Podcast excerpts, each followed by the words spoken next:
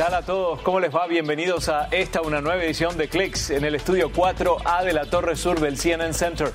Yo soy Guillermo Arduino y vamos ya a los titulares para esta edición de Clicks.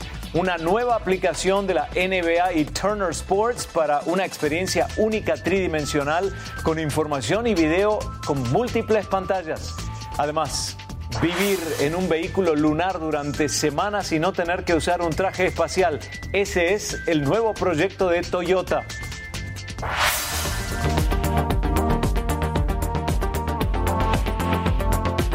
Walt Disney World comienza a operar con energía solar. Ahí tenemos las imágenes y le agradecemos a Michael Fitch, nuestro director desde el Control F aquí en el CNN Center, que nos acompaña en esta edición de Clicks. Gracias, Michael. La captura de fotos se ha convertido en una actividad constante de todos aquellos que tenemos una vida digital activa. Son imágenes que nos sirven para expresar un estilo individual, ¿no? O ser testigos de algún hecho de la historia a cualquier nivel. Canon ahora presenta su nuevo modelo Ivy Click. Pero no solo es la cámara, también la novedad tiene que ver con una impresora de fotos y una aplicación. Ivy Click Plus, Ivy Click Instant Camera Printer y su app. La idea de Canon es que el usuario pueda captar la foto, imprimirla y guardarla digitalmente. Lo interesante es el proceso de personalización, porque luego de la captura de la imagen se pueden hacer retoques con filtros o edición de la imagen en cuestión, como ya estamos acostumbrados.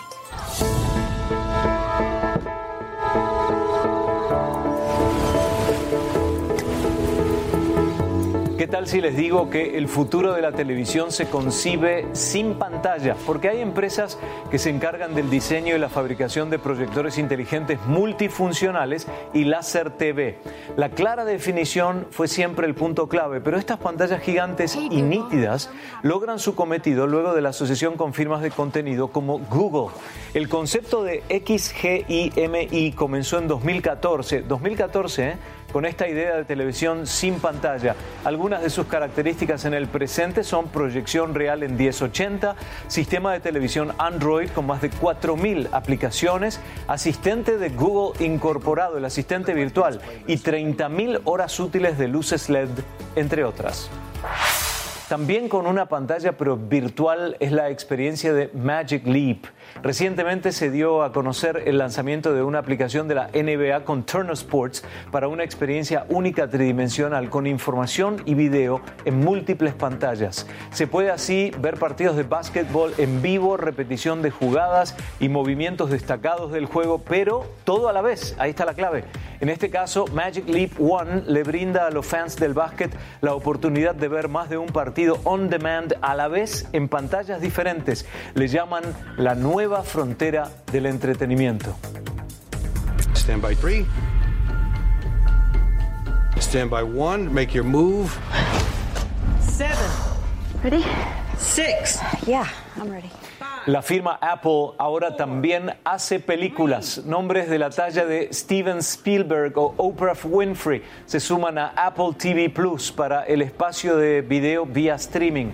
La empresa ya se encuentra produciendo su propia línea de películas y shows de televisión que estarán disponibles a través de su aplicación actualizada de televisión en los dispositivos de Apple, por supuesto. La firma también anunció el lanzamiento de su nueva tarjeta de crédito mayormente digital y una revista por suscripción a través de la aplicación. Apple también puso a disposición un nuevo servicio de juegos por suscripción, Apple Arcade. Son más de 100 juegos exclusivos de creadores renombrados como Hironobu Sakaguchi, Ken Wang y Will Wright, entre otras figuras. La idea de Apple Arcade es redefinir las disciplinas de juegos y se pueden jugar en iPhones, iPads, Mac y Apple TV. Ahí está la clave. La empresa promete agregar nuevos juegos en forma constante.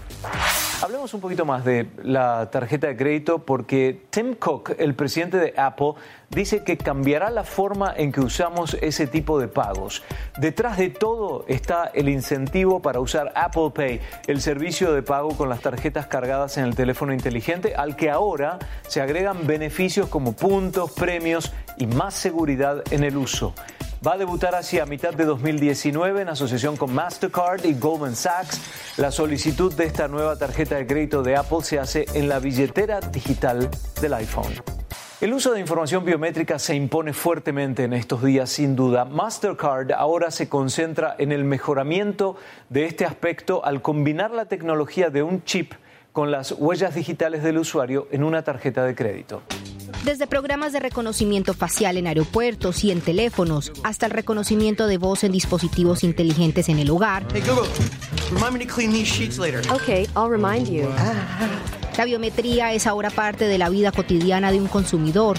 En cuanto a opciones de pago, la tecnología biométrica se usa para servicios como Apple Pay y Android Pay. Ahora Visa y Mastercard están agregando sensores biométricos directamente a sus tarjetas de crédito y de débito, una evolución natural que hace que transacciones fáciles sean accesibles para gente que no tiene teléfonos inteligentes además de incrementar la seguridad de las tarjetas de pago. Estos prototipos de tarjetas contienen sensores incorporados de huellas dactilares que captan y comparan la huella del dueño de una tarjeta con una imagen digital almacenada en la misma, sin necesidad de firmas o contraseñas. Si no se puede verificar una huella dactilar, el dueño de la tarjeta mantiene la opción de utilizar de manera tradicional y luego autentificarla con una firma o contraseña. La imagen de la huella dactilar está encriptada y almacenada en el chip de la tarjeta, no en la tienda. De modo que si la tienda es pirateada, las imágenes no pueden ser robadas por los piratas informáticos. Si bien las empresas de tarjetas de crédito se jactan de su seguridad y facilidad de uso, es difícil configurar las tarjetas. A diferencia de las billeteras digitales almacenadas en teléfonos inteligentes, los clientes que usan tarjetas biométricas tienen que registrar sus huellas dactilares en un banco o en un kiosco físico. Para Consumer Watch, soy Meredith Wood. A la luna con Toyota. La empresa automotriz quiere llevar a los astronautas por la superficie de la luna en un vehículo todoterreno. Y también desde Holanda hasta Australia en un auto eléctrico, la travesía de un holandés para crear conciencia sobre el uso de energías limpias. La industria de los autos eléctricos ha crecido increíblemente, pero para la gran mayoría de las marcas la autonomía de su batería es el mayor desafío. Aún más sofisticada es la disciplina de vehículos autónomos. En Japón, por ejemplo, el objetivo es tener a disposición vehículos autónomos a tiempo para la celebración de los Juegos Olímpicos de 2020. Un tema que consulté con Arturo Monluí, crítico tecnológico que ha visitado infinidad de veces Japón.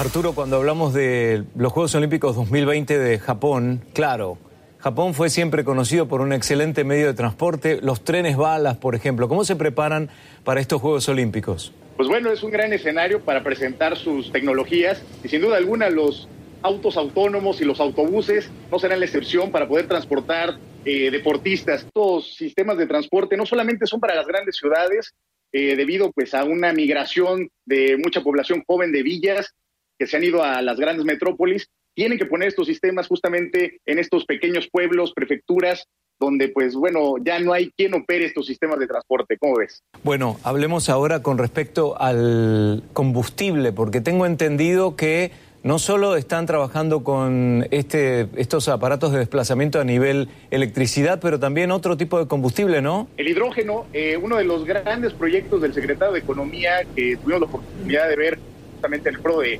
Ciencia e Innovación en Kioto, es llevar absolutamente todos los vehículos al hidrógeno para el 2030. Todo tiene que estar movido ya por hidrógeno. Ese es el, el gran plan económico de Japón que tiene el secretario hoy en día.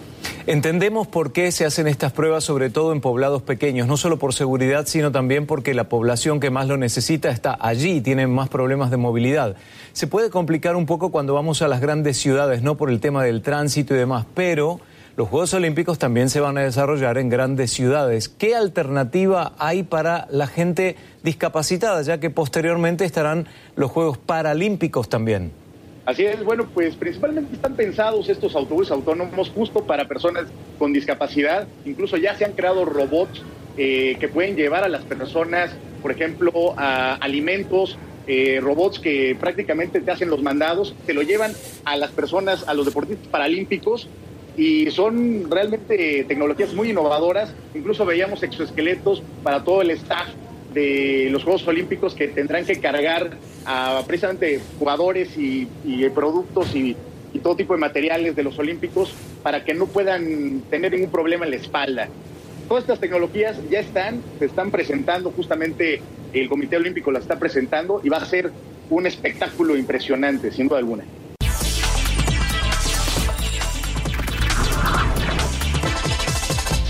Les acabamos de presentar la entrevista que hice con Arturo Monluí en televisión, pero una conversación más completa ya ha sido colgada en cnnespañol.com barra clics. En ese caso también hablamos sobre la era post-terremoto y tsunami de Japón en términos de producción tecnológica.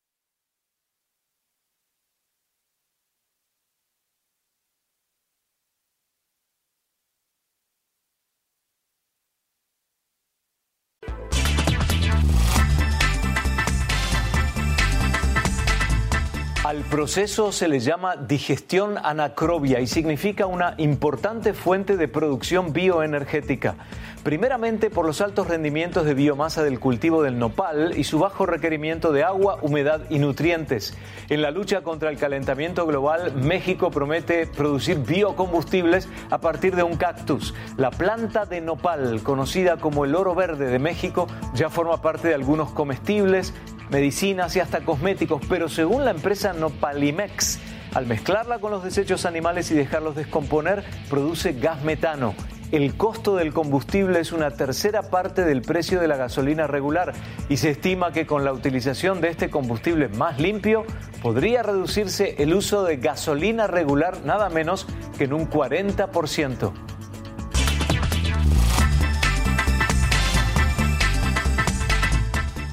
Una innovadora y extensa planta de producción de energía solar acaba de instalarse en el estado de Florida para generar 50 megawatts de energía y servir así al complejo Walt Disney World Resort.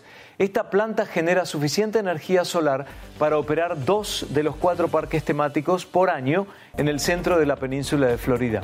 En el año 2012, la empresa Walt Disney prometió trabajar duro para lograr su objetivo hacia 2020 de reducir emisiones de combustible en un 50%. En este video secuencial les mostramos cómo se logró su construcción desde el día 1 y la próxima vez que pasen por algún Walt Disney World Resort en Orlando, ya sabrán que la energía mayormente generada por el sol. El Parlamento Europeo acaba de aprobar una ley que prohíbe el uso de sorbetes y otros elementos plásticos similares, cuyo objetivo es desterrar esta práctica completamente hacia 2021. La idea principal es detener el daño causado a la fauna marina en los océanos del mundo. También los miembros del Parlamento Europeo acordaron la recolección y reciclaje del 90% de las botellas de bebidas hacia el año 2029. El plástico constituye más del 80% de la basura marina de la actualidad.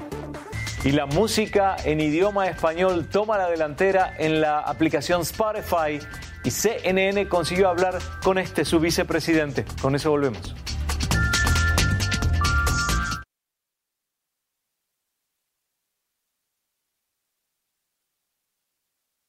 And I'm here on the president's.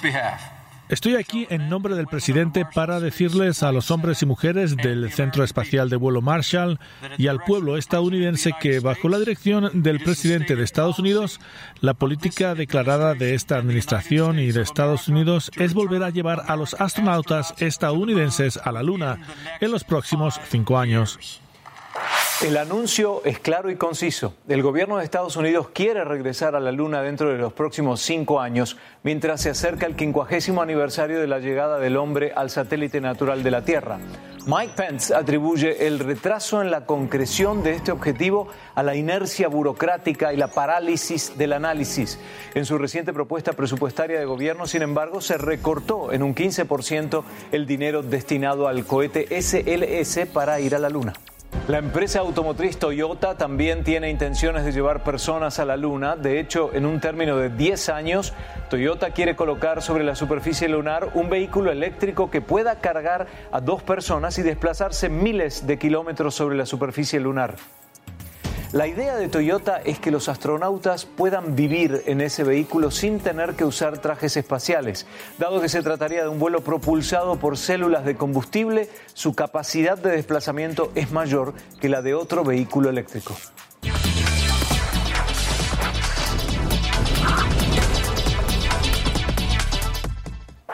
Spotify es una de las aplicaciones actuales no solo para escuchar música, sino también para podcasts. Brian Benedict, vicepresidente y director global de publicidad de Spotify, conversó con Marisabel Houston, entre otros temas, sobre el crecimiento de la música en español en esta plataforma. Aquí está.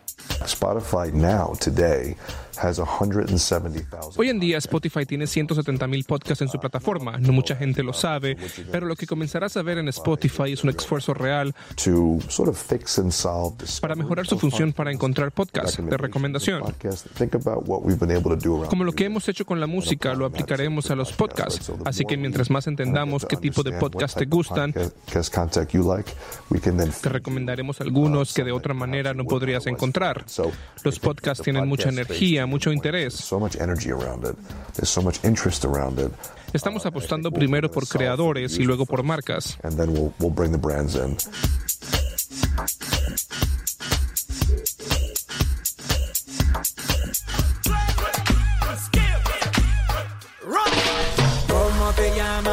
Baby? Es muy grande y está creciendo. Estamos muy emocionados con Latinoamérica. A los artistas les gusta lo que estamos haciendo. Los latinos son de los usuarios que crecen más rápido en la base de datos de usuarios mensuales. Putting a ton of resources into Latin America. We have a Estamos invirtiendo mucho en Latinoamérica. Tenemos una oficina central en Miami y equipos en Ciudad de México y Sao Paulo, así que verás un crecimiento de Spotify en la región, algo que nos tiene muy emocionados. About the region. Brian Benedict de Spotify en diálogo con Marisabel Houston de CNN. Y se nos acabó el tiempo por la edición de hoy. Estamos en facebook.com barra click CNN. Yo soy Guillermo Arduino y nos vamos con Sammy Caster, que está hoy en la cámara grúa. Hasta la próxima.